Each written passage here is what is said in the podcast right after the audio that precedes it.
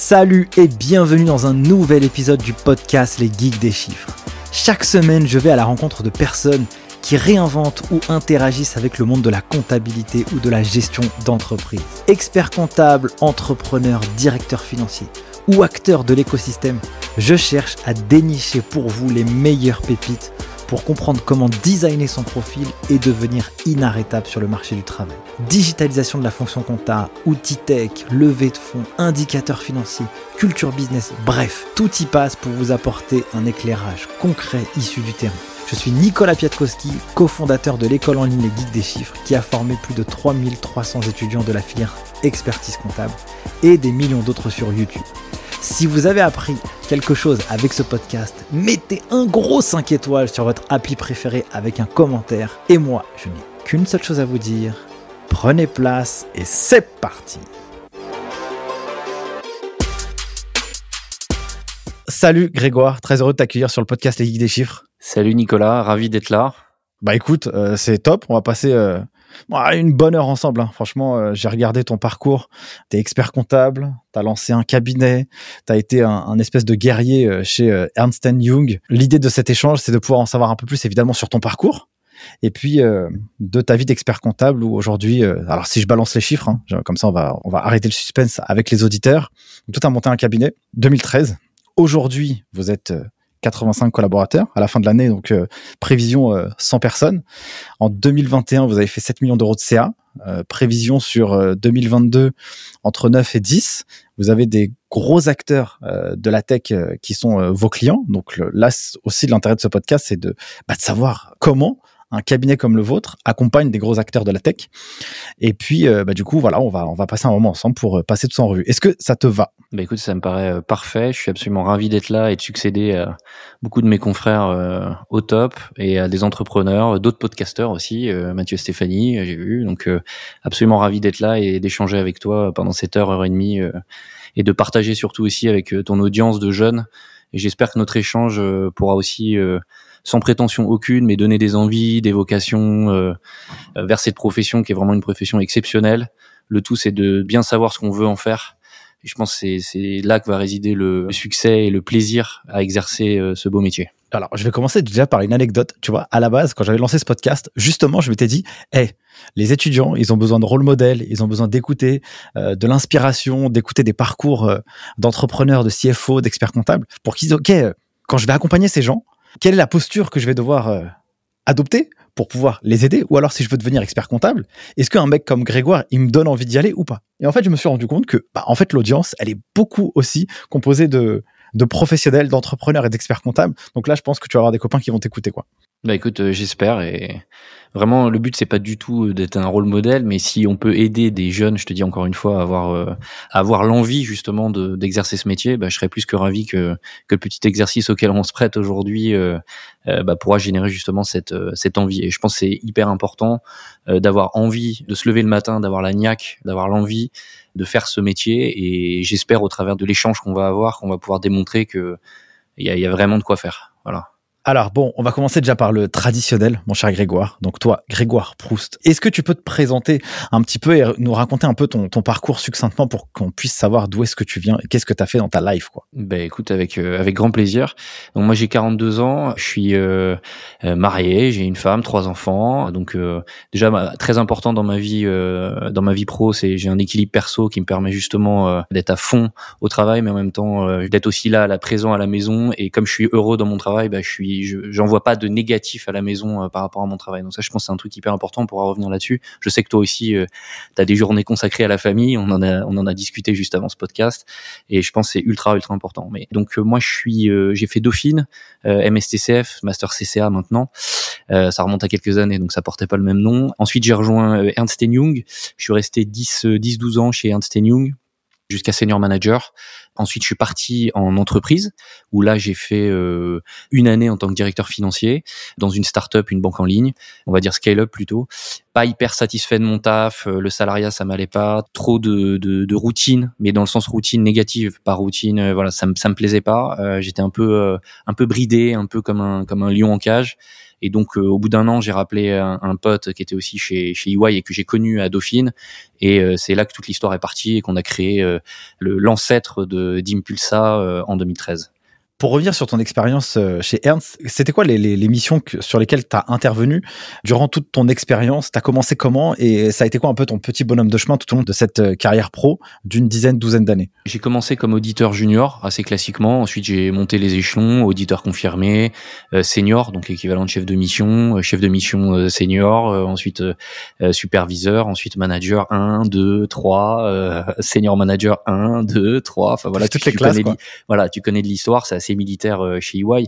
Moi, je pense que ce qui est très important euh, euh, à retenir, et, moi j'encourage les jeunes qui cherchent une structuration de l'esprit, qui cherchent une structuration de leur façon de voir des problèmes professionnels, je les encourage à aller dans les bigs parce que je pense, après, c'est, vous pourriez me dire, mais tu vas pas encourager les gens à aller chez entre guillemets les concurrents, même si c'est pas des concurrents, mais je pense les bigs ont cette force ils ont cette capacité à te donner un cadre, à te donner une méthode chez Ernst Young tu, ou chez KPMG, chez Price, tu, tu vas apprendre techniquement. Il n'y a pas de débat parce que tu, parce que es à côté de gens ultra performants. Donc quand tu es à côté de gens ultra performants, ils te tirent vers le haut et tu apprends.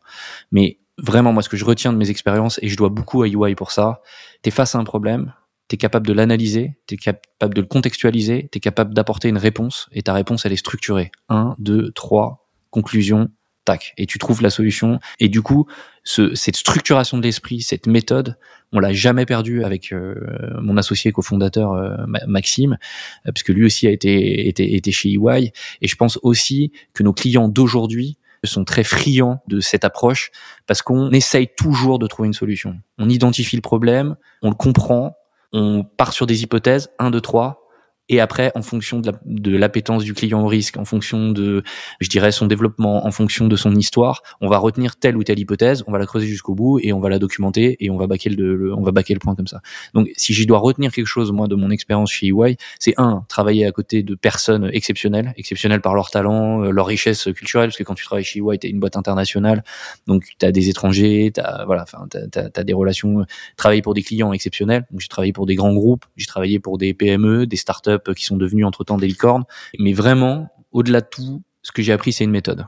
C'est une méthode de travail, une méthode pour gérer des problèmes et trouver des solutions pour mes clients. Voilà c'est assez euh, commun. Enfin, c'est pas commun, mais en tout cas, c'est un traceur commun que je retrouve chez toutes les personnes qui sont passées sur ces grands euh, cabinets où euh, souvent ça a la réputation de tu vas te, bah, tu vas te faire mal, quoi. Tu vas bosser et ça va être pas facile. Généralement, tu vas bien gagner ta vie aussi, mais par contre, c'est vrai que la structuration de la pensée, la méthode, l'organisation, ça, c'est des choses qui te servent énormément après, surtout quand tu veux partir en entreprise ou tu veux aller bosser en cabinet où tu veux monter le tien. Et ce qui, toi, a fait que ça t'a bien servi pour la suite, c'est que comme tu as bossé avec des boîtes qui étaient exigeantes, en tout cas, c'est ce que tu avais l'air de dire dans ton expérience, c'était quoi un peu les, les, les, boîtes avec lesquelles tu as bossé? Sur quelle typologie de, de mission en particulier? Bon, on va pas tout faire, mais en tout cas, est-ce que tu as des grosses missions qui t'ont vraiment marqué quoi? Ouais, bien sûr. Moi, j'ai travaillé sur le rapprochement entre Gaz de France et Suez euh, à la fin des années 2000.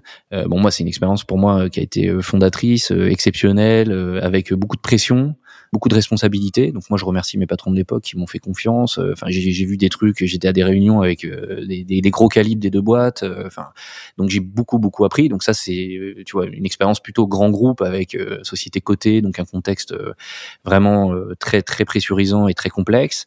De l'autre côté, j'ai travaillé pour des grosses PME ou des sociétés. Tu vois, par exemple, je retiens, je sais pas pourquoi je vais parler de ça, mais je vais parler de ça. j'ai fait du conseil pour Atos Origine au moment où Atos, sous l'égide de, de Thierry Breton à l'époque euh, euh, se développait extrêmement euh, fortement. J'ai bossé pour Atos en conseil ou sur des opérations d'acquisition où on devait faire des comptes combinés, des comptes pro forma dans tous les sens, qui étaient présentés pour les contraintes de cotation en bourse. Donc si tu veux, tout, tout ça, ça m'a pris énormément. Et je te dis encore une fois, Ernst Young te permet de travailler, EY maintenant te permet de travailler avec des collègues brillants, mais aussi avec des clients brillants. Et les clients brillants, ils viennent chercher chez le fournisseur le meilleur du fournisseur. Donc en fait, tout le monde se tire la bourre et tout le monde se tire vers le haut. Et donc à la fin, bah forcément, ça fait un truc euh, ultra ultra quali. Pour quelle raison, à ton avis, tes managers de l'époque, ils avaient décidé de te faire confiance à toi sur ces opérations? Pourquoi toi, en fait? Qu'est-ce que qu'est-ce que t'as fait de plus que les autres ou de mieux? Déjà j'étais pas seul et j'étais déjà manager donc en fait c'est plutôt les associés dans l'esprit euh, c'est exactement ça Écoute, déjà, moi j'avais un historique sur le sur le dossier. Déjà, quand t'as l'historique, c'est quand même pas mal. Tu connais un peu les tous les interlocuteurs, tu connais les gens, tu connais l'organisation des boîtes. Donc déjà, l'historique fait une chose. Et puis après, bah, t'as un peu de chance. T'es là au bon moment euh, sur un rapprochement entre deux mammouths euh, de la bourse euh, française. Donc il faut toujours un peu de chance aussi. Hein. Et on en reparlera un peu plus tard si on en a l'occasion. Mais, mais je pense que le facteur chance, il joue toujours. Il joue toujours un peu. Après, il faut savoir la provoquer. C'est un peu un peu bateau ce que je dis, mais je pense qu'il faut savoir prendre des risques pour provoquer un peu de chance. Et puis après, je pense que j'étais quelqu'un et je le suis toujours d'extrêmement dévoué, d'extrêmement fidèle. Je suis un gros bosseur. Donc les gens, ils savaient qu'ils pouvaient compter sur moi, ils savaient qu'à partir du moment où ils me faisaient confiance, bah peu importe le moyen, j'arriverai à mes fins. Donc euh, c'est un peu ça aussi. C'est, je pense, une, un état d'esprit qui, je pense, euh, aussi à, à peser dans la balance et, et je pense pèse encore encore dans la balance aujourd'hui euh, quand je parle à mes clients ou quand je parle à mes collaborateurs. D'ailleurs, ce qui est assez drôle, c'est qu'on est en train de faire ce podcast à distance. Donc toi, tu es dans un bureau et derrière, je vois un mot sur ton bureau qui écrit réactivité et agilité, tu vois? Ouais. Ah bah écoute, euh, je pense qu'on aura l'occasion d'en reparler, mais en fait, euh, effectivement, on a pris la, la, la décision de, avec euh, Hugo, notre responsable marketing com, et aussi avec notre direction des ressources humaines, on a pris la décision de définir clairement nos valeurs et de les diffuser sur nos différents sites, puisqu'on a quatre, cinq sites, et donc effectivement, les valeurs que tu viens de citer font partie intégrante du blog valeur d'Impulsa, et ce blog valeur est diffusé aux, aux collaborateurs de l'embauche euh, ensuite à l'onboarding, ensuite pendant la vie du collaborateur dans l'entreprise, pendant son parcours euh, collaborateur.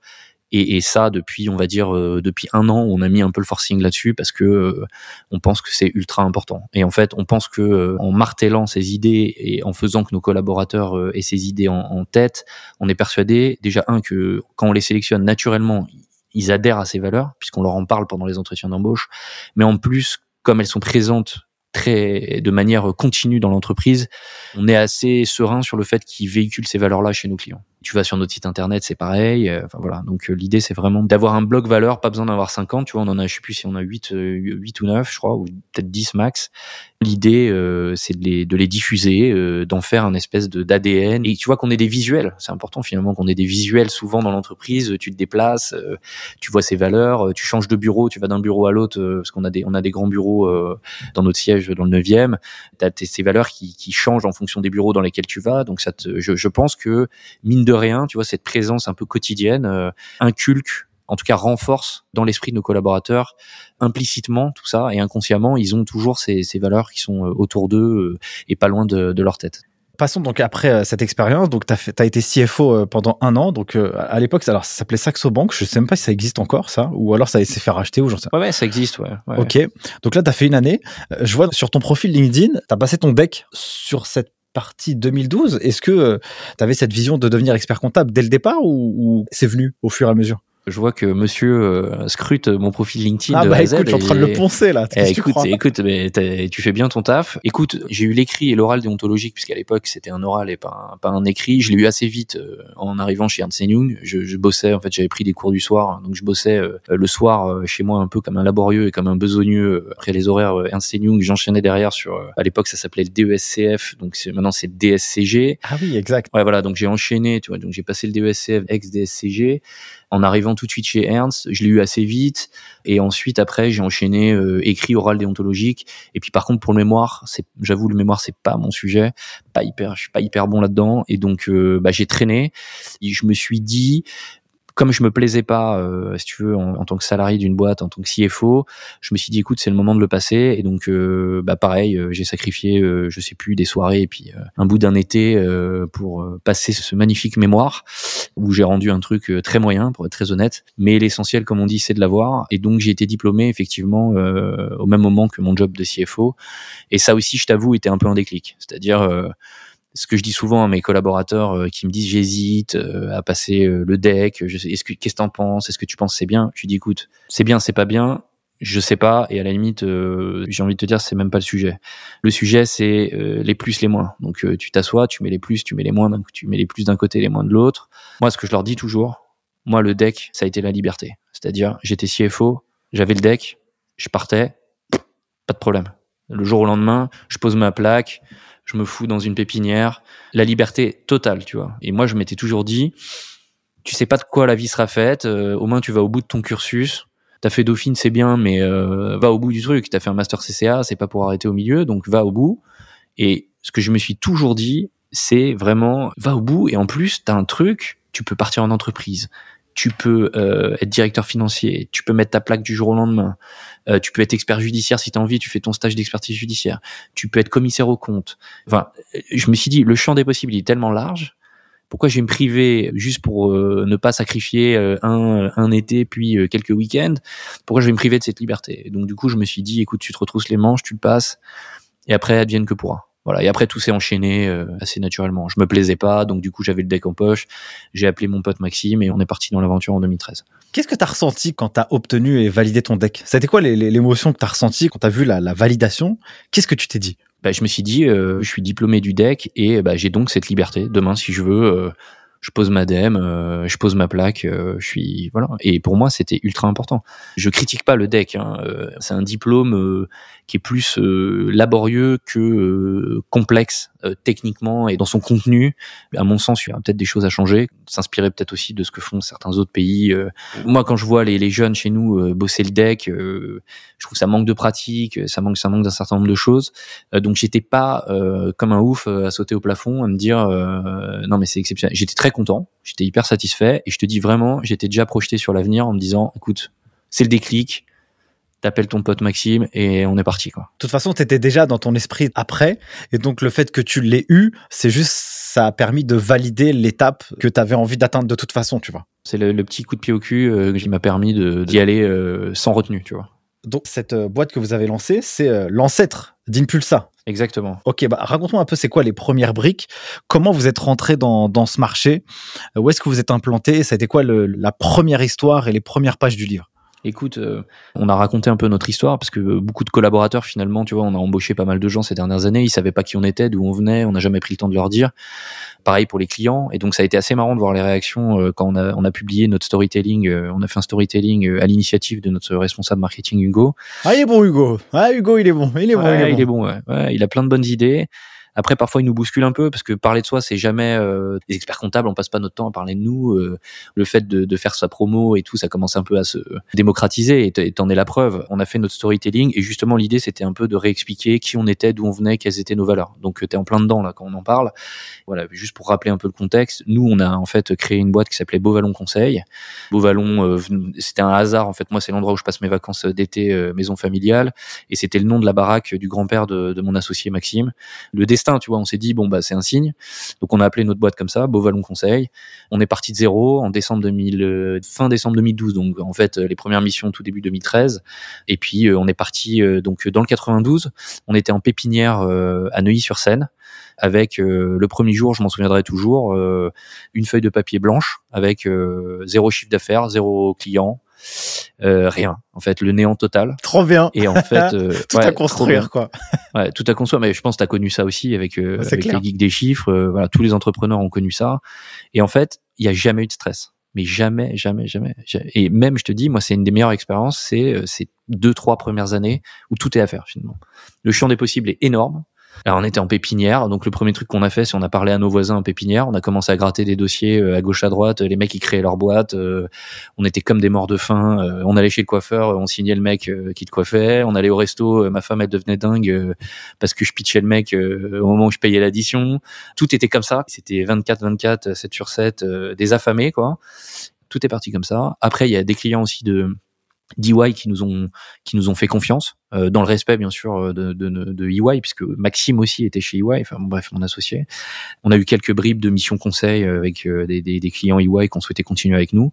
Et puis la machine elle s'est lancée comme ça quoi. Puis après comme tu le sais tout va vite quoi. C'est la, la, la, brique de l'entrepreneur où faut aller chercher des clients il n'y a pas le choix.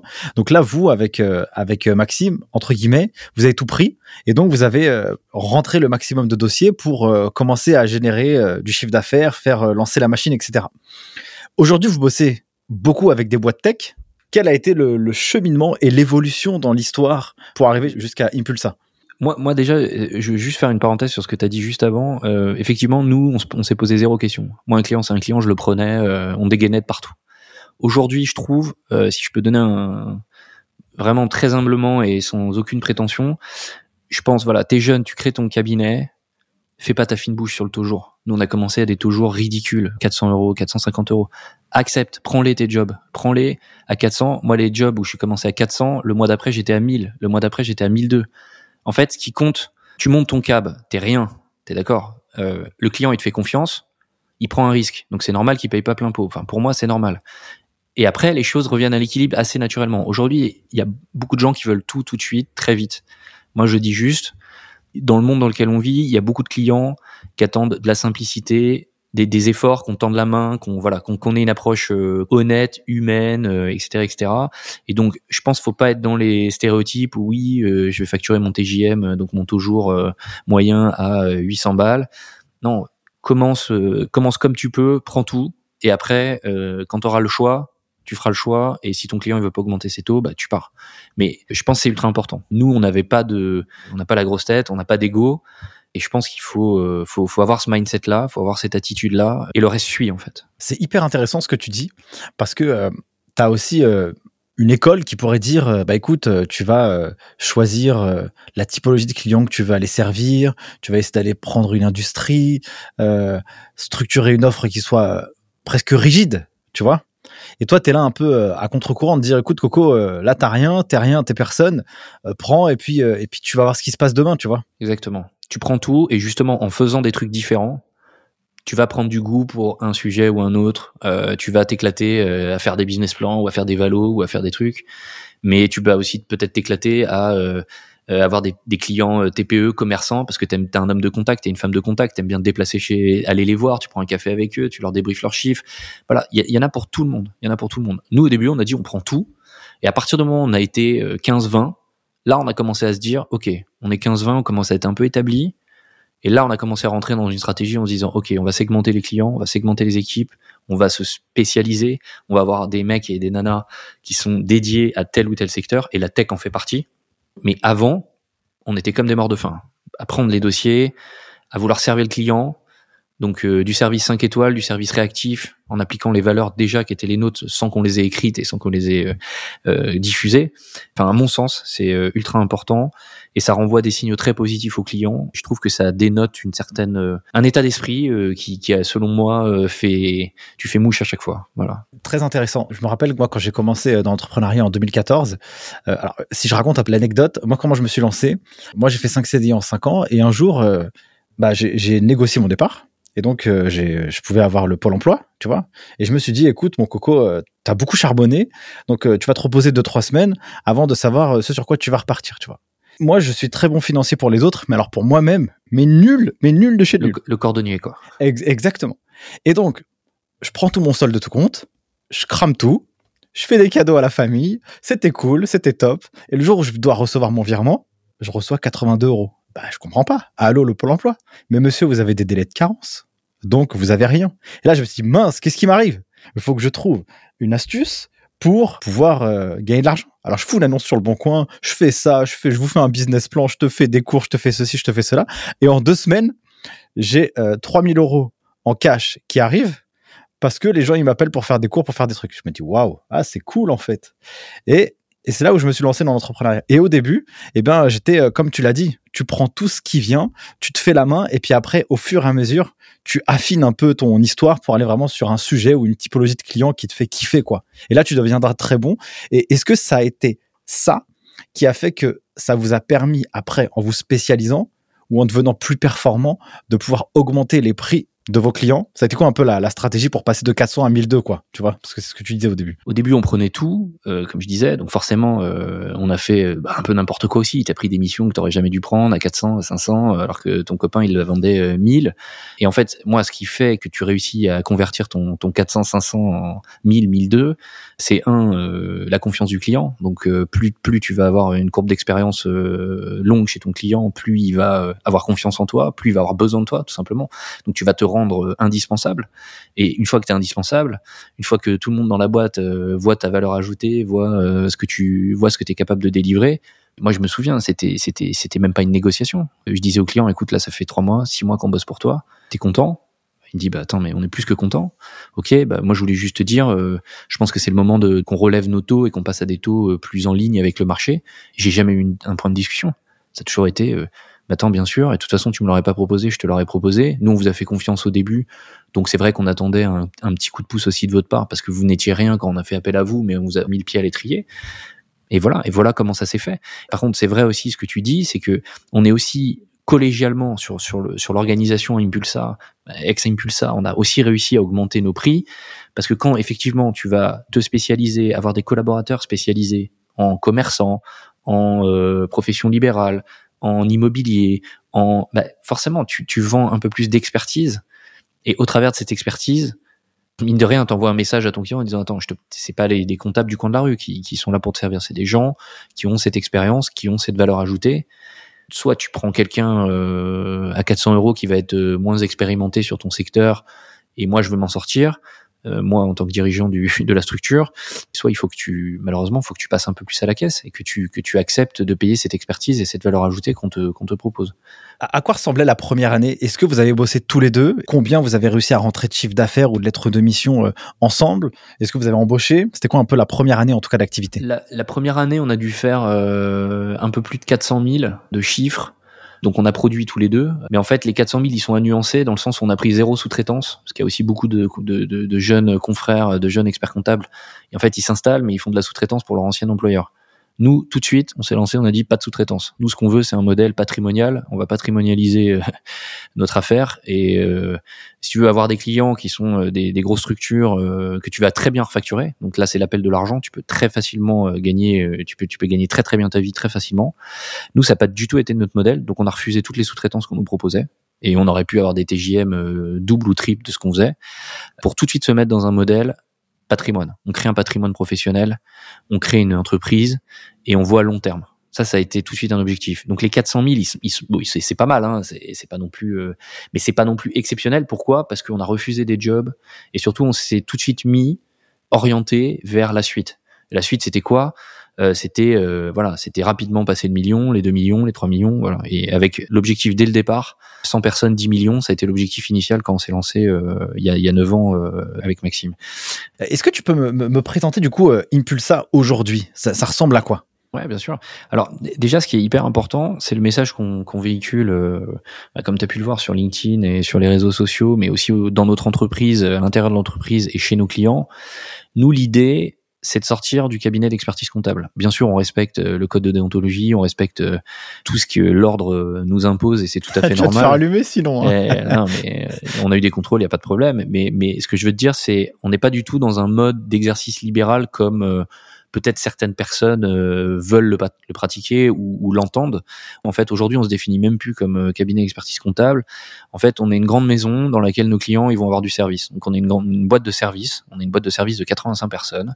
Chez nous, tu peux avoir de la compta, tu peux avoir des auditeurs, tu peux avoir des consolideurs, tu peux avoir euh, des juristes, tu peux avoir du consulting, tu peux avoir de la data. Voilà. Et tout ça, ça fait un pulsa aujourd'hui.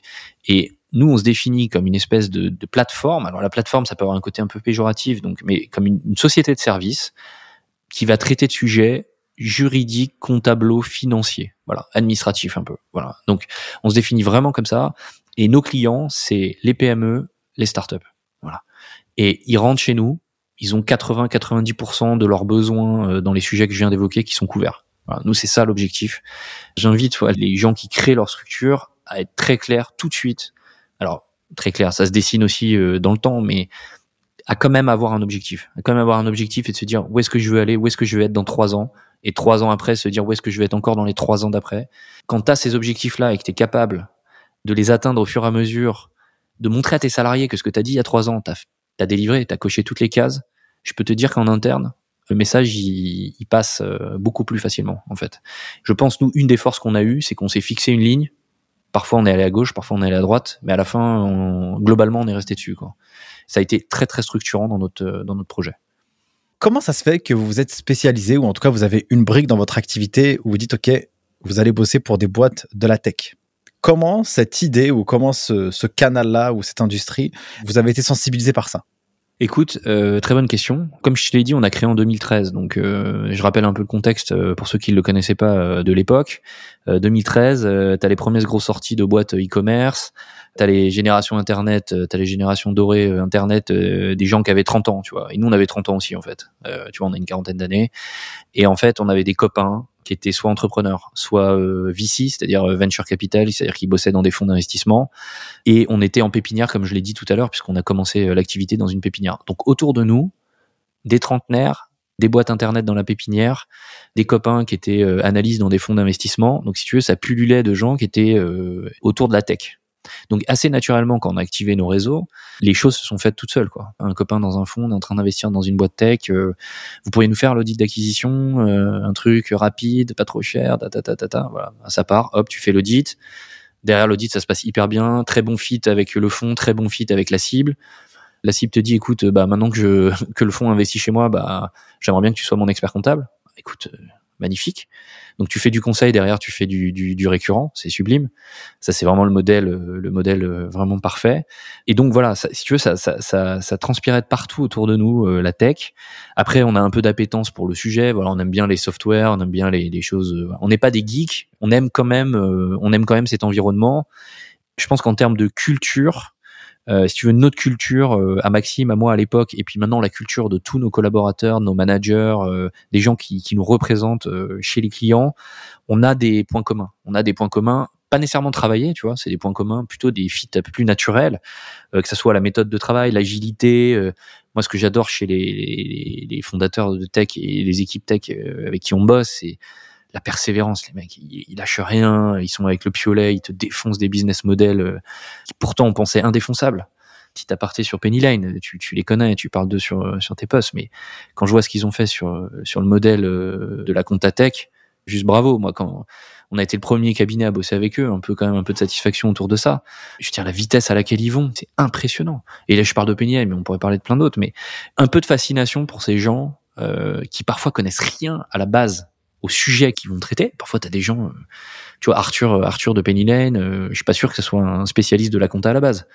Mais par contre, c'est un mec très smart, il a compris qu'il y avait un énorme besoin là-dedans, avec ses associés aussi, et du coup, ils ont défoncé le modèle. Et ils sont en train de défoncer le modèle. Très admiratif de ça. C'est-à-dire des gens, pas forcément du sérail qui arrivent, et c'est peut-être parce qu'ils sont pas du sérail d'ailleurs qu'ils arrivent à, comment dire, à casser, à casser les briques et à casser les, les modèles existants.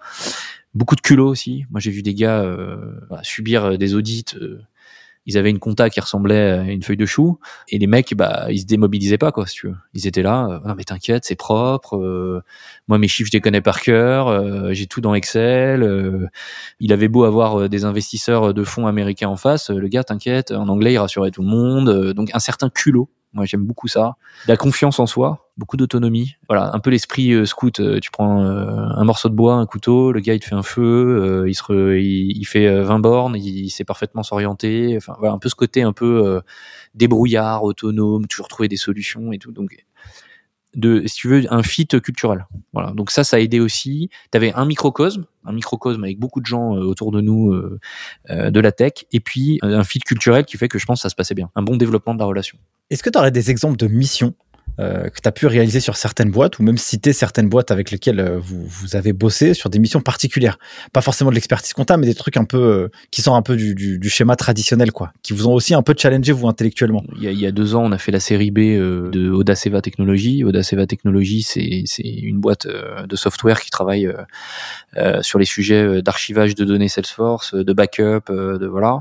Donc on les a accompagnés et on les accompagne toujours, mais en, en expertise comptable aujourd'hui, mais on les a accompagnés sur toute la partie finance. Donc on a, on était côté vraiment, euh, tu vois, côté finance, finance. Euh, les reporting aux investisseurs, euh, subir les audits d'acquisition euh, pleine balle, répondre aux Q&A, donc les questions-réponses sur les audits, bosser avec les avocats sur la levée, etc., etc. Donc ça, c'est un exemple de mission. Elle est, elle est arrivée récemment, hein, donc c'était pas au tout début. Donc je sais pas si ta question avait attrait au début de notre expérience ou, ou, plus de manière plus générale, mais typiquement ça, je pense que il y a beaucoup de collaborateurs chez Impulsa qui ont travaillé sur ce dossier.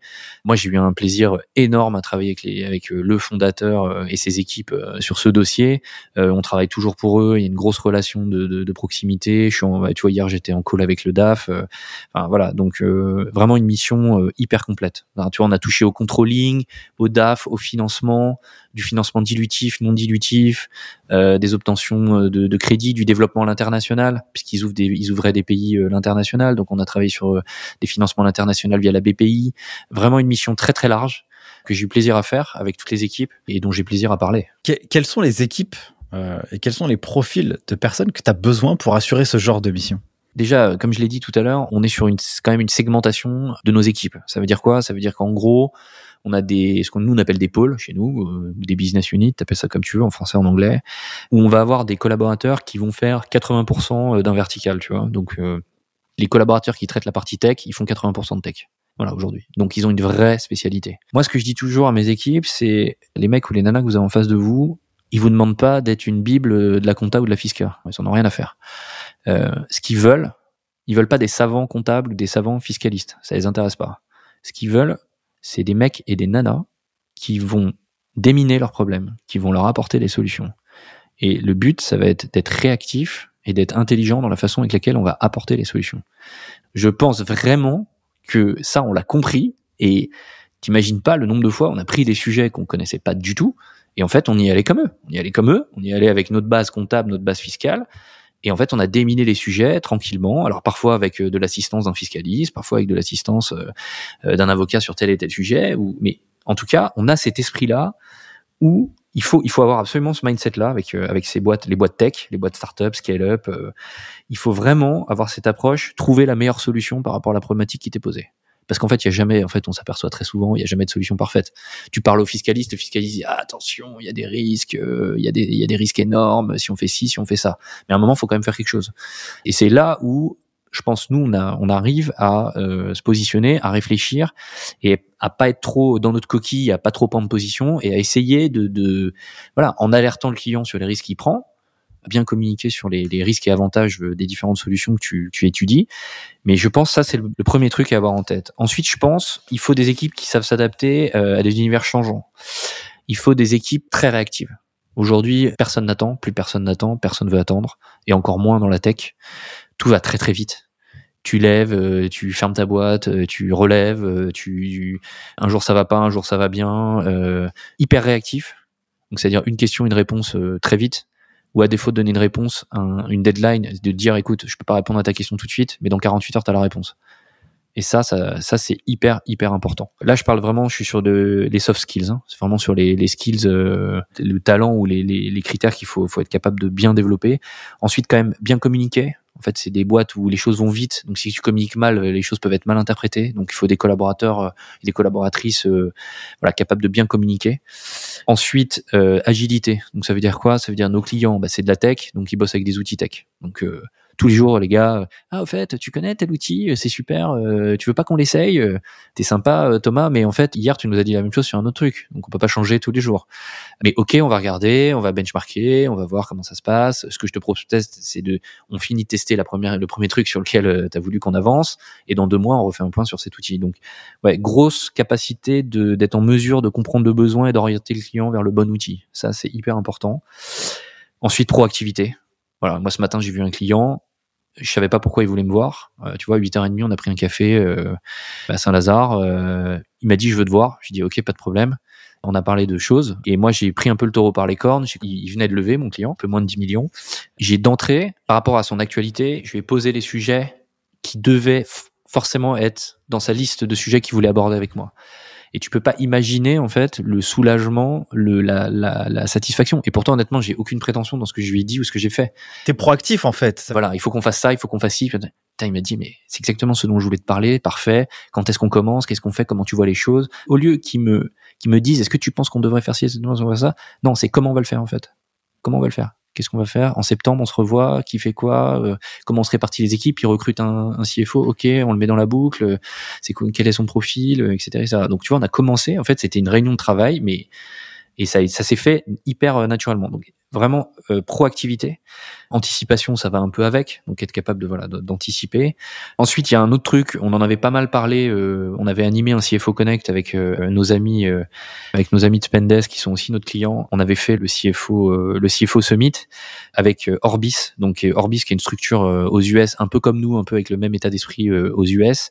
Et donc on avait animé un atelier et en fait ce qu'on avait dit, ce qui était hyper important pour le, le comptable qui bosse dans la tech, c'est la capacité à comprendre le business model. Ça paraît con, mais nous, le premier truc dans la note de synthèse sur nos dossiers, c'est quel est ton business model, quels sont les flux business, comment je vais aller les traduire comptablement, quel va être l'impact sur les comptes. C'est dur, hein, c'est dur parce que quand tu as fait DSCG, euh, enfin DCG, DSCG, on t'apprend pas ces trucs-là. Mais, mais on en veut à personne. Hein. Mais on t'apprend pas ces trucs-là. On t'apprend pas à comprendre. Et là aussi, j'en reviens à notre discussion sur les bigs. Les bigs, ils ont compris ça. Le premier truc qu'ils te font, c'est les process quoi les process? Quel est le process de ta boîte? Comment il reconnaît son chiffre d'affaires? Comment il facture? Comment il encaisse? Qui passe les achats? Est-ce qu'elle a double signature? Ils, ont cet état d'esprit-là. Et, et encore une fois, comprendre le business model de ton client, ça te donne deux coups d'avance ça te donne deux coups d'avance parce que tu vas voir les trucs. Et en plus, quand tu vas comprendre le business model de ton client, très souvent, nous, on bosse beaucoup pour des SaaS, de software as a service, euh, mais je pense que tout le monde va être au fait là-dessus. Donc, des sociétés, euh, en fait, de, de, services qui donnent accès à une solution euh, logicielle.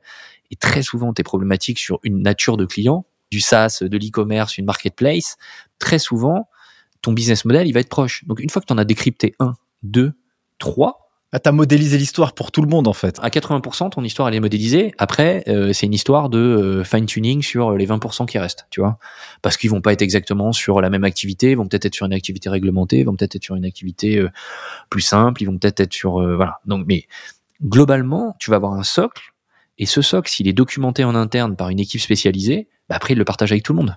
Celui, le petit copain qui a un dossier après, il prend la note de synthèse de l'autre, il a le truc, et voilà. Donc comprendre le business model, ça c'est ultra important. Euh, moi, ce que je dirais, c'est quand même, on est sur euh, la tech. La tech avance beaucoup en anglais. Donc au niveau soft skills ou hard skills, je sais pas si je les mets, je les ai plutôt classés, euh, classés soft skills, tu vois, dans ma tête. Mais moi, je pense très important de dire aux jeunes aujourd'hui, l'anglais c'est hyper important. Dans le monde de l'expertise comptable, c'est peut-être 5%, même pas, c'est peut-être 1%, 0,1% des dossiers. Mais en tout cas, là, le sujet d'aujourd'hui, c'est la tech. Et dans la tech, c'est clairement pas 0,1 ou 1%. Dans la tech, euh, c'est 75% des dossiers ou 80% des dossiers, tu as des interactions avec des anglo-saxons. Et donc, nous, ce qu'on a fait, c'est un programme de formation en anglais qu'on a commencé sur la partie manager-superviseur et qu'on va très probablement étendre aux collaborateurs euh, globalement qui bossent dans la tech. Voilà. Donc, je pense que savoir euh, baragouiner, c'est une chose. Être capable d'avoir une discussion en anglais dans le monde de la tech, c'en est une autre. Donc, je pense important, voilà, pour clore un peu le sujet soft skills, c'est quelque chose d'important. De, Là, c'est hyper, hyper important ce que tu viens de, préciser. Parce que euh, la connaissance de l'activité d'une entreprise, comment elle fonctionne, comment sont générés les flux, tout ça, ça va se traduire à un moment donné dans les comptes d'une boîte, tu vois, à la fin. Et si tu n'as pas cette euh, culture, eh bien en fait euh, ta valeur ajoutée pour accompagner un client franchement elle est elle est nulle quoi. Elle est pas nulle mais enfin euh, elle est de plus en plus faible. Ouais voilà elle est de plus en plus faible. Donc en fait demain dans 5 ou 10 ans il se passe plus rien pour toi si t'as pas cette culture proactive de partir euh, non pas des chiffres mais de partir de toute l'activité de la boîte comprendre comment fonctionnent les différents services etc comment toi tu fais justement et comment toi tu aides tes équipes à être au niveau? Ce qu'on essaie de faire c'est former les équipes Former, ça veut pas dire prendre un formateur, mettre tout le monde dans une salle et voilà. C'est une notion beaucoup plus large. Euh, ça veut dire nous, on a appris des choses aux managers, les managers, ils apprennent des choses aux superviseurs, les superviseurs, ils apprennent des choses aux collaborateurs. Enfin bref, mais tout le monde apprend avec tout le monde. Ensuite, on a des moments de partage euh, tous les mois avec tous les collaborateurs. On va pouvoir partager des expériences. On fait des tours de table avec toute la boîte. Ensuite, il y a des interactions sur les dossiers entre les différents euh, acteurs. Et après, on a des formations techniques un peu plus classiques euh, qui vont permettre aux collaborateurs. Mais je dirais, le problème, ce qu'on retrouve souvent et ce que nous disent les collaborateurs, c'est ouais, la formation à l'ordre, c'était bien. La formation euh, par un tel, c'était pas mal. on, a, on a essayé tout, hein, les prestataires de, de formation. Et très souvent, techniquement, il y a rien à redire. Par contre, au niveau pratique, c'est pas moi qui dis ça, hein, c'est les retours collaborateurs. Moi, je suis, je ne fais que, je ne suis que le baromètre et je, je, je reflète ce qui me, ce, qui, ce que me disent les collabs.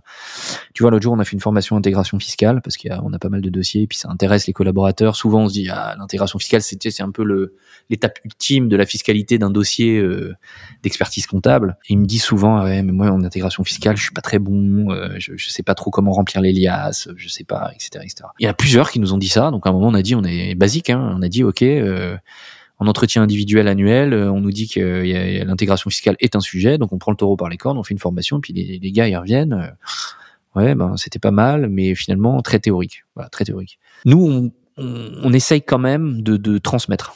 Voilà. Donc il y a pas mal de transmission en interne.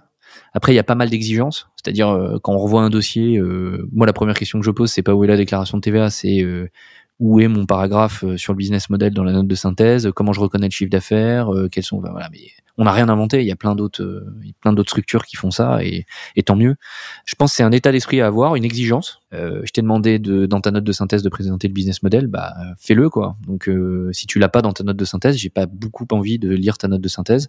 Et ensuite c'est effectivement du passage de témoins en interne. J'ai une expertise, je la partage avec les copains via nos points de rencontre mensuels avec toute la boîte. Voilà. Super, merci, euh, merci pour tout ça, mon cher Grégoire. je t'en prie. Euh, dis-moi, au niveau du, du, marché euh, de la tech, on voit qu'il y a une petite, je sais pas ce qui se passe en ce moment. En tout cas, les levées de fonds sont a priori moins moins foisonnantes.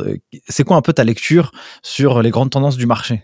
Ouais, alors Jusqu'à euh, peut-être il y a deux mois, euh, il y avait une forte tendance euh, au développement à l'international, forte tendance au développement aux US, beaucoup d'ouverture pays. Euh, nous, on a pas mal de clients qui ont ouvert en Allemagne, Belgique, Angleterre, notamment post-série B. En fait, il y a le seed, donc c'est la première levée de fonds. Ensuite, il y a la série A, qui est la, entre guillemets la deuxième levée de fonds, mais la première significative. Donc c'est pour ça qu'elle s'appelle A. Ensuite, il y a la série B. Et donc nous, ce qu'on observe chez les boîtes tech, très souvent la série B va servir, on va dire, le, le modèle aura été validé dans le pays euh, en France, puisque nous on est expert comptable en France. Et l'idée c'est un peu de développer le modèle euh, sur des pays euh, en dehors de la France. Donc nous, ce qu'on observait beaucoup, c'était beaucoup d'ouverture Allemagne, Belgique, tu vois, Italie, Espagne, Angleterre. Et puis, bien sûr, un lien privilégié avec les États-Unis. Nous, on travaille beaucoup avec les, ce qu'on a dit, hein, le software as a service. Et donc, euh, quand tu une boîte SaaS qui marche bien en France, euh, très très vite, euh, tes investisseurs te demandent d'aller aux US.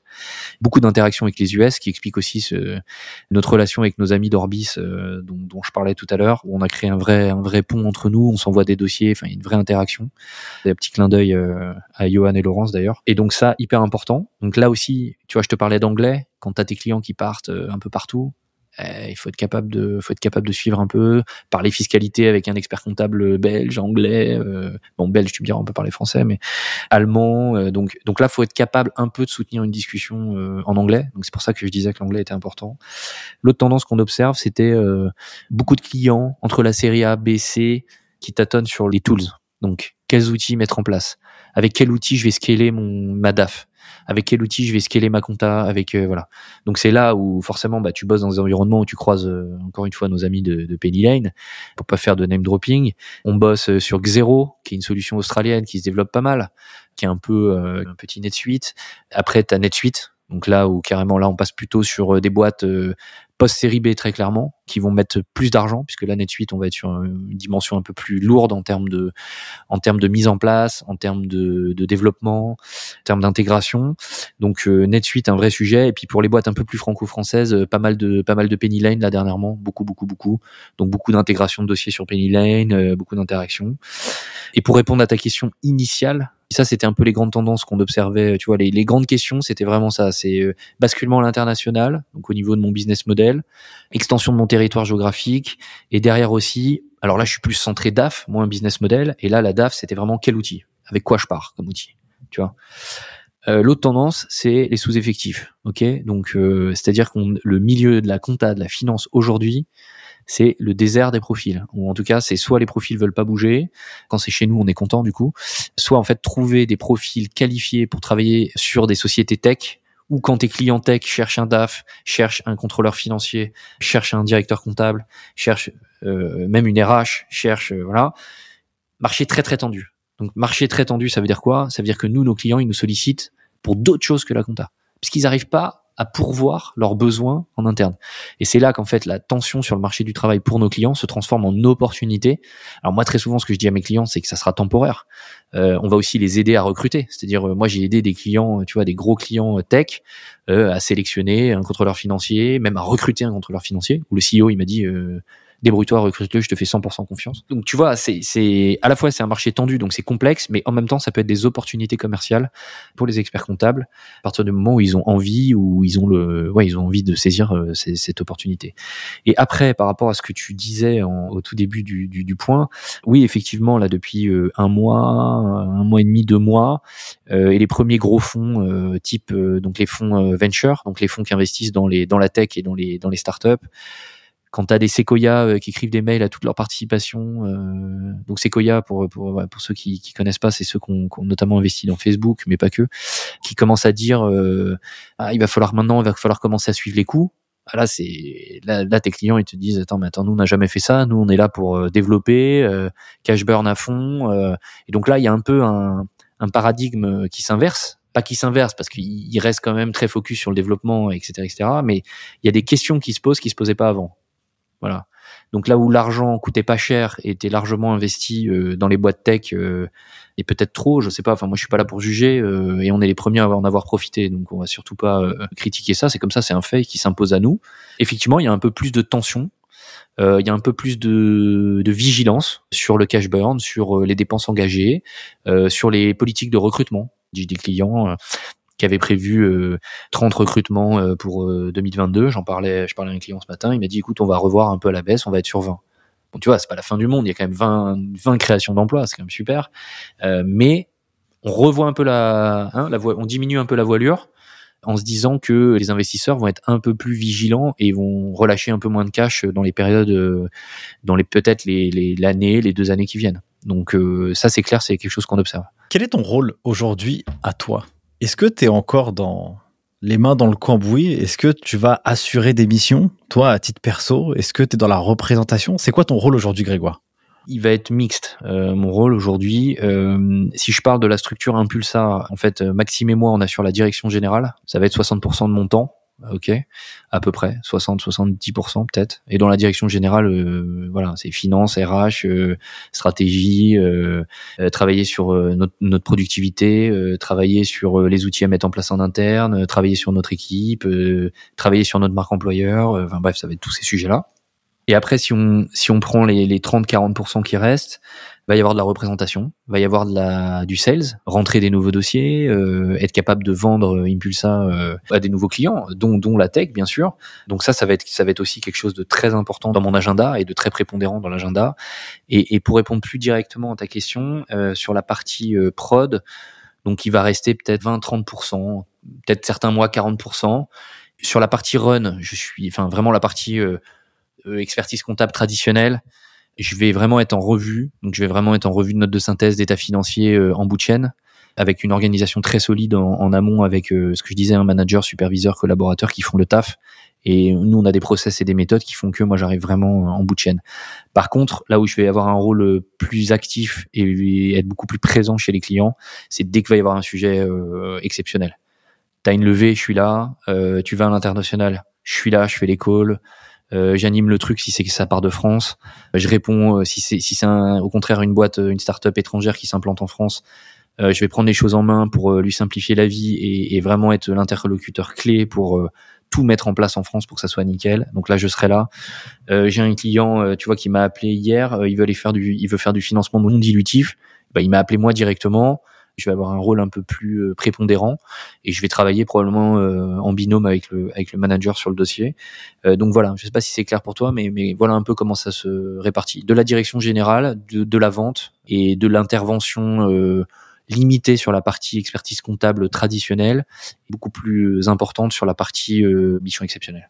Et, comment vous organisez-vous avec Maxime, tous les deux? Est-ce que vous avez le, la même photo, les mêmes missions euh, Est-ce que vous êtes complémentaires? C'est quoi un peu lui, euh, sa partie à lui? Ouais, alors déjà pour pas me faire euh, engueuler par mes autres associés, parce que du, du coup Maxime euh, Devitt euh, et moi-même on est les fondateurs euh, à la base de l'ancêtre d'Impulsa, mais en fait Impulsa on l'a créé avec notre associé avocat qui s'appelle Jean-Baptiste Barcy. Ah bah ouais c'est clair, faut pas les oublier là les copains. Voilà, nous on a la particularité d'avoir des auditeurs, des avocats, des experts comptables, puisque comme je le disais tout à l'heure, on veut absolument répondre à l'ensemble des questions de nos clients PME startup.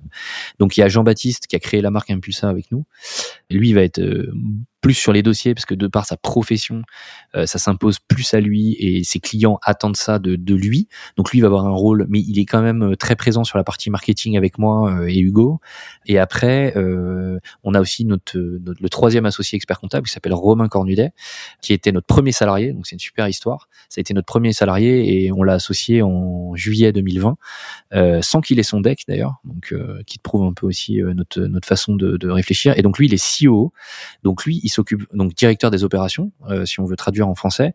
Et donc lui, il va vraiment s'occuper. Euh, il a toute l'usine expertise comptable, il pilote toute l'usine expertise comptable. Donc lui, il est en charge de la prod. Ça avance, ça avance pas. Pourquoi? Il est en charge des tools. Il anime toute la partie digitale. Voilà. Donc c'est lui qui a un peu le lien entre la direction générale et, les équipes expertise comptable sur les sujets euh, EC traditionnels. D'ailleurs, je suis sur le site internet là, justement, parce que je regarde bien Romain Cornudet. Et du coup, dans les références, effectivement, expertise comptable euh, pour les startups. Et je me rappelle, j'avais tourné un podcast avec euh, Pauline Legnaud, la fondatrice de Gemio. Et donc, du coup, bah, je vois ça dans ces références là. Ouais, bien sûr. Ouais, euh, Romain, donc ça a été notre premier salarié. Gemio, ça a été un de nos premiers clients. Je pense qu'on les a depuis peut-être 2014 ou 2015. Euh, on était rentré par Alven, qui était le fonds lead chez Gemio à l'époque. Le courant était super bien passé avec Pauline et Sharif. Moi, c'est pas mon client, c'est celui de, de, de, Romain et Maxime à l'époque. Et donc, effectivement, ouais, Romain, il, Romain, il, a, il nous a aidé à bâtir ce qui est Impulsa aujourd'hui.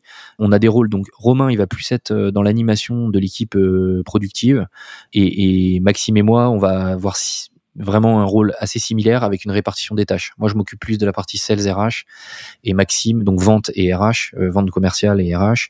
Et Maxime, lui, va plus s'occuper de la partie euh, administrative, finance. C'est un peu notre CFO. Euh, moi, je suis un peu le directeur des ventes et des RH et Maxime, c'est un peu notre notre CFO. Voilà. Et Romain, vraiment notre directeur des opérations. Tu vois. Donc, on fonctionne vraiment comme une boîte normale avec une direction générale, des directions fonctionnelles, un CEO. tu vois. Voilà quand vous êtes lancé, votre ambition c'était d'être 100 avec 10 euh, millions. Bon, on croise les doigts, hein, mais vous devriez euh, atteindre cet objectif euh, d'ici peu. C'est quoi la suite? Pour Impulsa Où est-ce que vous voulez aller dans l'étape suivante? Très bonne question. On va rester humble et on va rester euh, droit dans nos bottes. L'objectif, il n'est pas encore atteint. Je pense que les 100 personnes, on devrait l'atteindre euh, fin 2022 ou premier semestre 2023. En tout cas, c'est l'objectif. Je pense qu'on va y arriver, honnêtement. On a quand même la chance dans notre profession d'avoir beaucoup de visibilité euh, et d'avoir des clients qui nous font confiance depuis plusieurs années. Donc, merci à eux d'ailleurs. Et si tu veux, l'objectif d'après, il est simple. C'est on a présenté notre plan stratégique à 5 ans à l'ensemble des salariés du groupe. Euh, on l'a fait il y, a, il y a six mois. Ce plan stratégique, il a été travaillé avec euh, tous nos managers et nos directeurs en séminaire manager-directeur et ensuite présenté à tout le groupe en décembre dernier. La stratégie, c'est 200 euh, personnes dans 5 ans. Voilà. Donc doubler les effectifs dans 5 ans. Toujours une stratégie duale, agrégation de nouvelles expertises. Donc là, on a des quelques sujets euh, que je tairai, mais on a quelques sujets un peu euh, sur le feu, de rajouter des nouvelles briques à notre offre, donc proposer ces briques à nos clients existants. Et l'autre stratégie, c'est euh, on a une politique Impulsa, c'est fait aussi au travers de croissance externe. Et donc on a racheté, on a racheté quatre structures depuis depuis qu'on est constitué. Donc en gros, nos effectifs et notre chiffre d'affaires actuel sont composés pour moitié de rachats et pour moitié de croissance organique. Oui, j'ai vu ça d'ailleurs quelque part, je sais pas où, que vous aviez racheté. Et comment ça se passe, euh, un process de rachat? Comment ça se matérialise? Tu, tu rencontres quelqu'un euh, C'est cool. Nous, on croit beaucoup à ce modèle. Il y a, je sais qu'il y a beaucoup de, de, confrères, consoeurs qui, qui partagent beaucoup moins et qui disent que euh, c'est un modèle un peu dépassé et que maintenant, avec Google Ads, tu, tu, tu, peux trouver des clients, tu peux trouver 40 clients par jour. Voilà, nous on a tenté les deux. Je peux te dire que le, le en tout cas nous pour le ROI, c'est pas exactement le même encore aujourd'hui. Alors très probablement, il faut savoir euh, faire son autocritique. Très probablement, on n'est pas les rois de Google Ads, donc euh, on a peut-être du progrès à faire là-dessus. Mais nous, si tu veux, la croissance externe, comment ça se passe?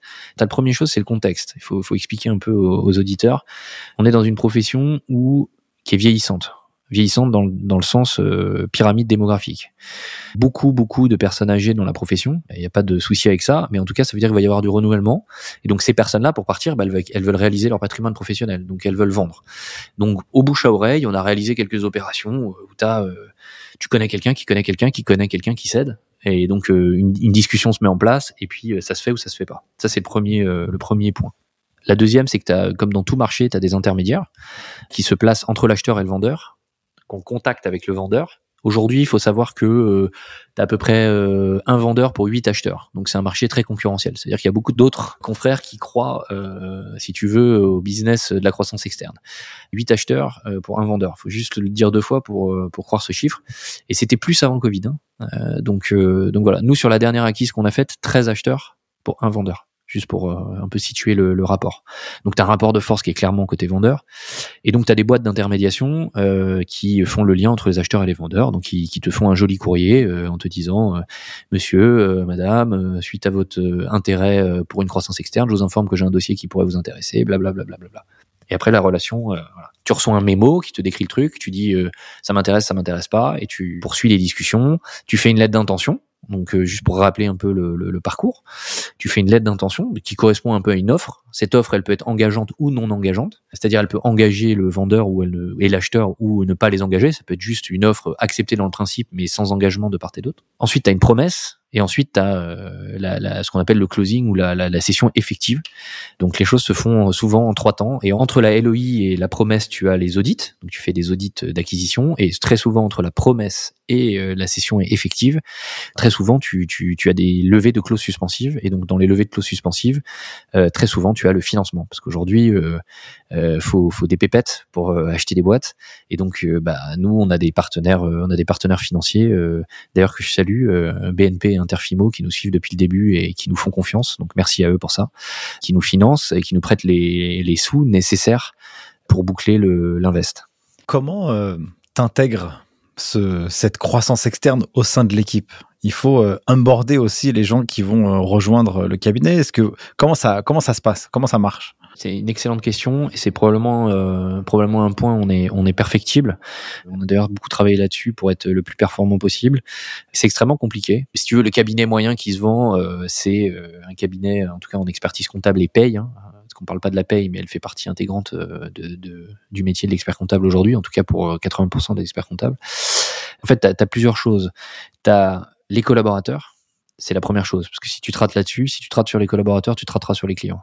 Parce que si ton collaborateur il croit pas en ton projet, il va pas aller parler de bien en toi au client et donc euh, ça va pas marcher. Donc tu as les collaborateurs, voilà. Ensuite tu as les clients euh, que tu reprends. Je pense que le nerf de la guerre c'est la communication, voilà, tout simplement. On n'est pas un métier de communicant, mais pourtant je peux te dire que quand tu fais des opérations comme ça, faut être extrêmement communicant. Je pense qu'on est très perfectible, on s'améliore d'expérience en expérience. Mais si je peux donner un conseil à des jeunes, euh, et il y en a pas mal. Moi, j'échange pas mal avec des jeunes. Là, j'ai échangé récemment avec euh, des super, euh, des super consoeurs, confrères hyper jeunes qui avaient la NIAC, qui, qui me disaient mais moi je veux acheter, mais je trouve pas. Je leur dis toujours la même chose. Malheureusement, c'est la première fois, c'est la plus dure. Et après, tu, une fois que tu as enclenché le, le move et que tu as des banques qui te font confiance, tu, tu derrière ça va dérouler. Mais c'est vrai que la, la, la, première croissance externe, elle est dure, elle est dure à faire et on fait plein de conneries. Euh, on communique mal, euh, on fait des courriers aux clients, on les appelle pas. Euh, voilà, on fait on fait des conneries, on fait des conneries, on apprend de ces conneries comme tout le monde. Tu as raison, l'intégration le, c'est très compliqué et je répète, moi pour moi le facteur clé de succès c'est la communication, communication avec les collaborateurs intégrés et communication avec les clients que tu reprends et surtout pas raconter de faut être cash quoi Ouais, faut, faut être cash, faut être honnête avec les clients.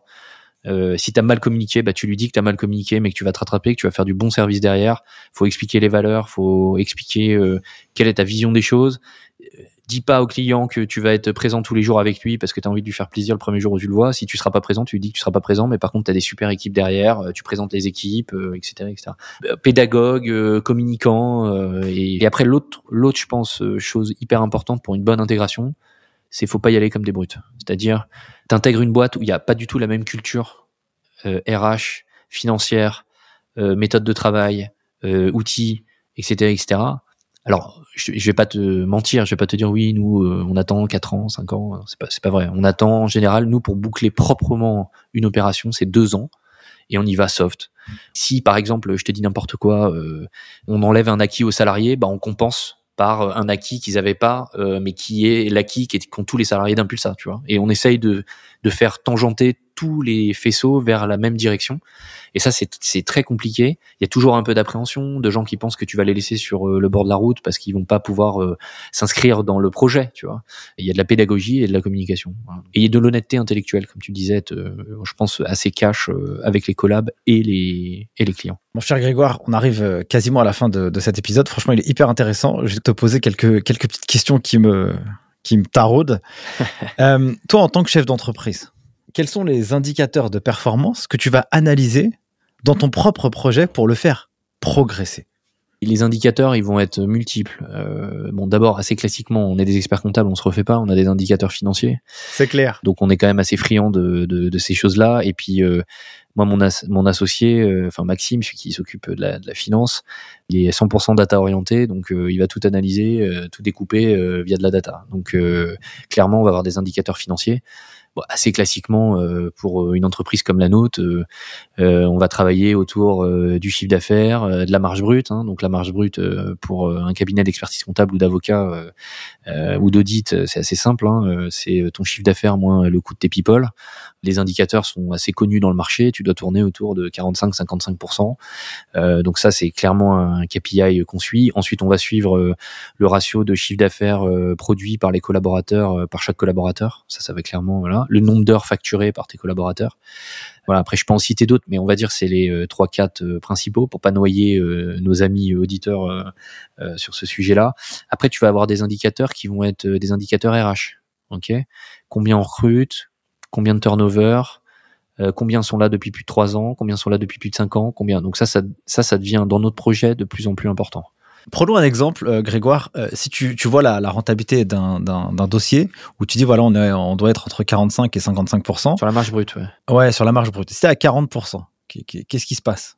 Là-dessus, on est un peu ayatolesque. Euh, C'est-à-dire que nous, tous les trimestres, on fait un point de rentabilité sur les dossiers. Donc, on va analyser la rentabilité de tous les dossiers tous les trimestres. Et euh, si on à 40, on va avoir une discussion d'abord avec l'équipe pour comprendre pourquoi on est à 40. Donc l'équipe nous fait un retour euh, formalisé sur les raisons euh, du 40. Les raisons, elles peuvent être, on va dire, de deux grandes catégories.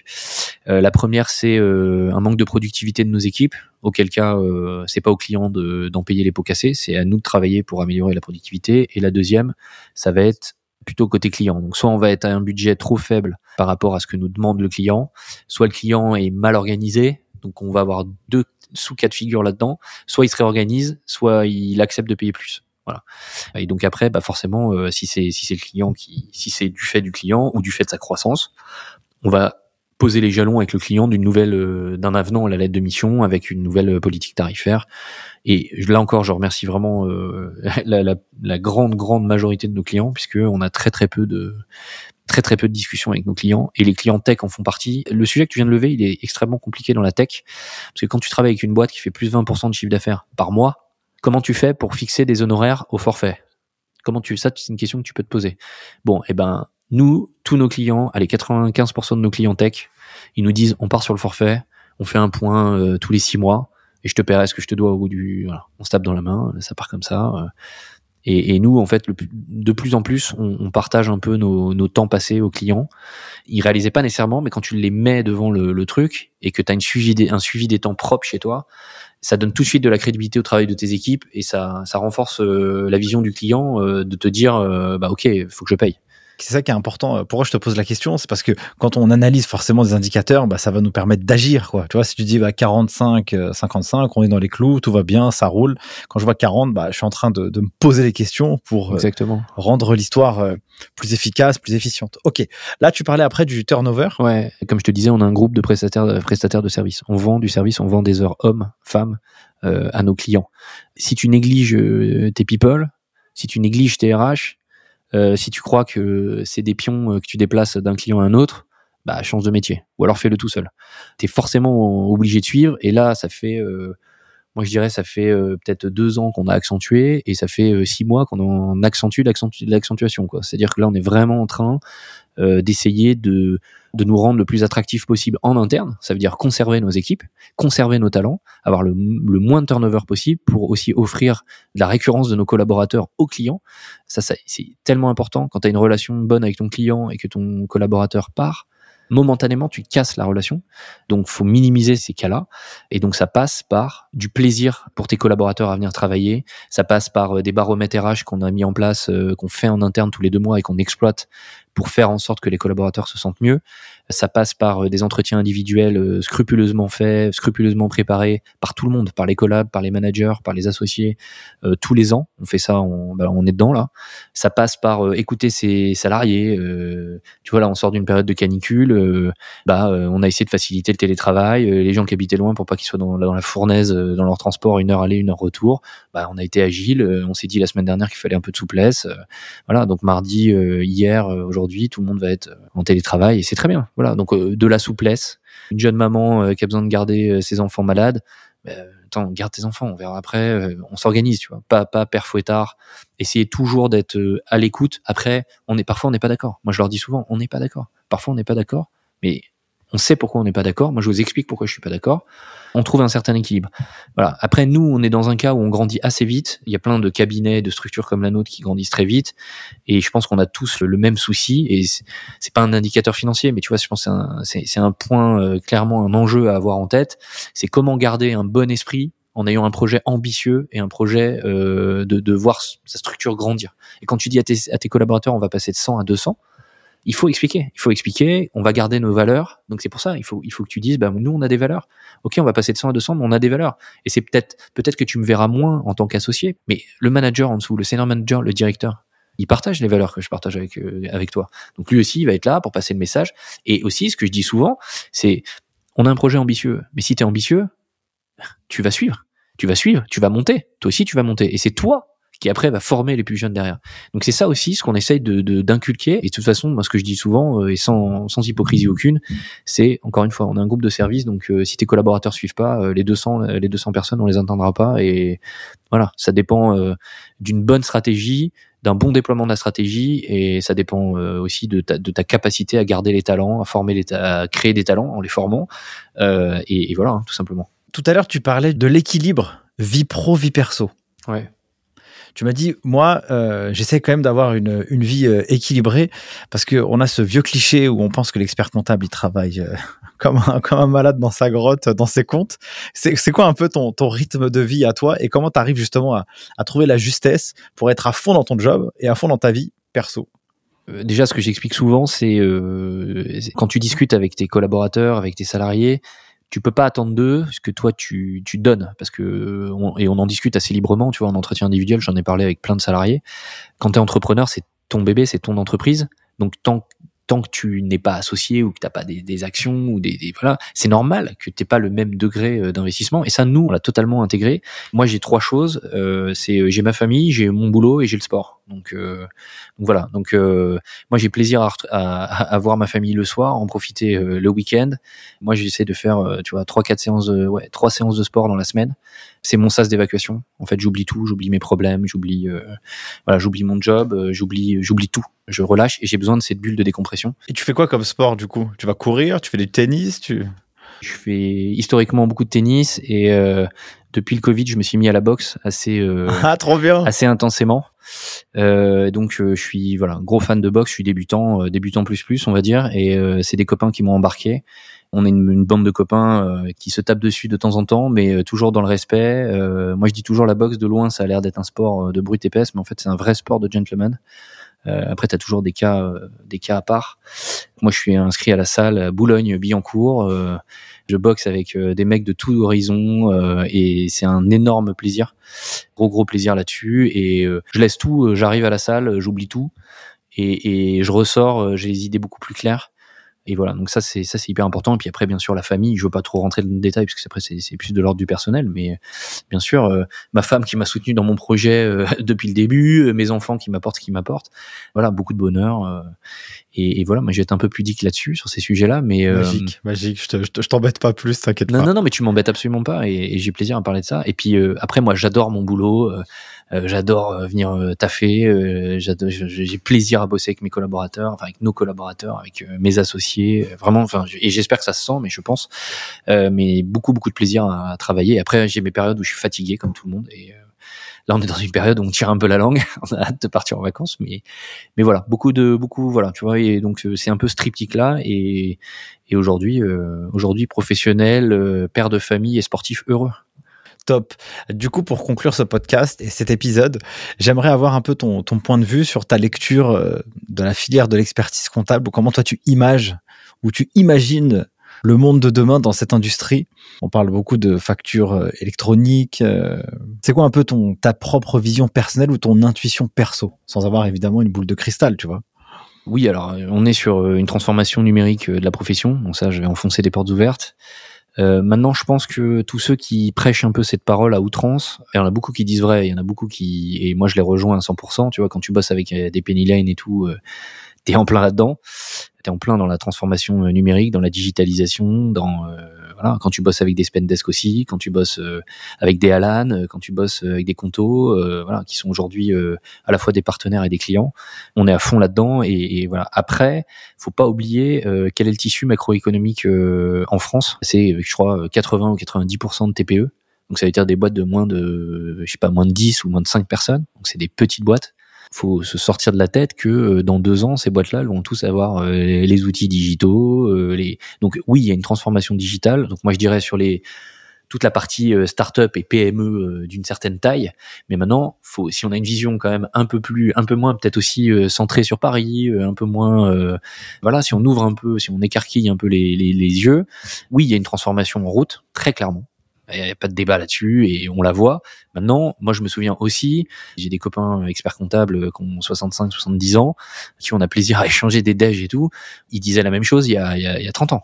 Maintenant, je pense que, pour être très honnête, on touche du doigt vraiment ce que eux, ils avaient un espèce de mirage qu'ils effleuraient, qu'ils voyaient un peu. Je pense que là, on le touche vraiment du doigt.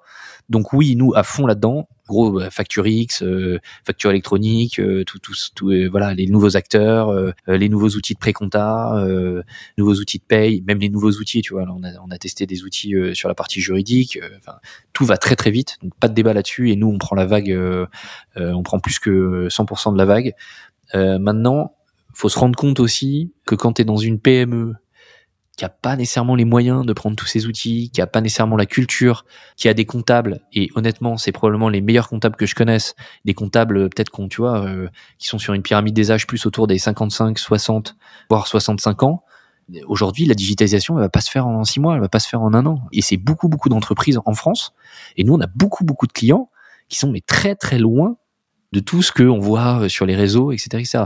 Donc moi j'ai un discours un peu dual qui est de dire, et c'est aussi pour ça que nous on fait de la croissance externe, parce que moi j'ai plein de plein de, de, de confrères, consoeurs qui me disent mais t'es fou, t'achètes des trucs dans deux ans c'est mort, euh, mais moi je suis pas totalement d'accord avec ça.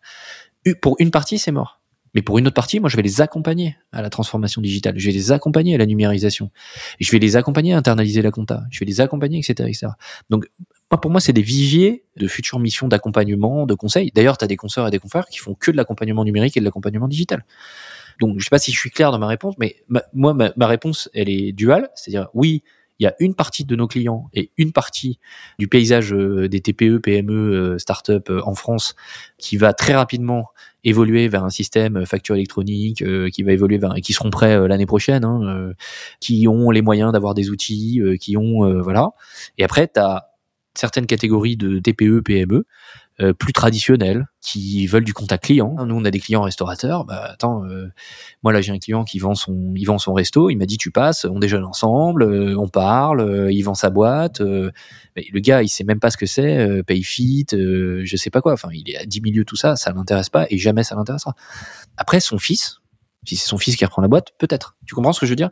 Donc moi je dirais que inévitablement on va aller vers ça mais je pense pas que euh, tu vois on va passer 80% euh, des TPE PME supprimer toute la tenue. Oui la tenue et on le voit déjà. La tenue, euh, elle a très très largement euh, été éteinte par toutes les solutions digitales et c'est très bien. Nous, on est les premiers à dire c'est très bien et on est les premiers à pousser nos clients à prendre des solutions leur permettant de, de, de, couper une partie de la tenue.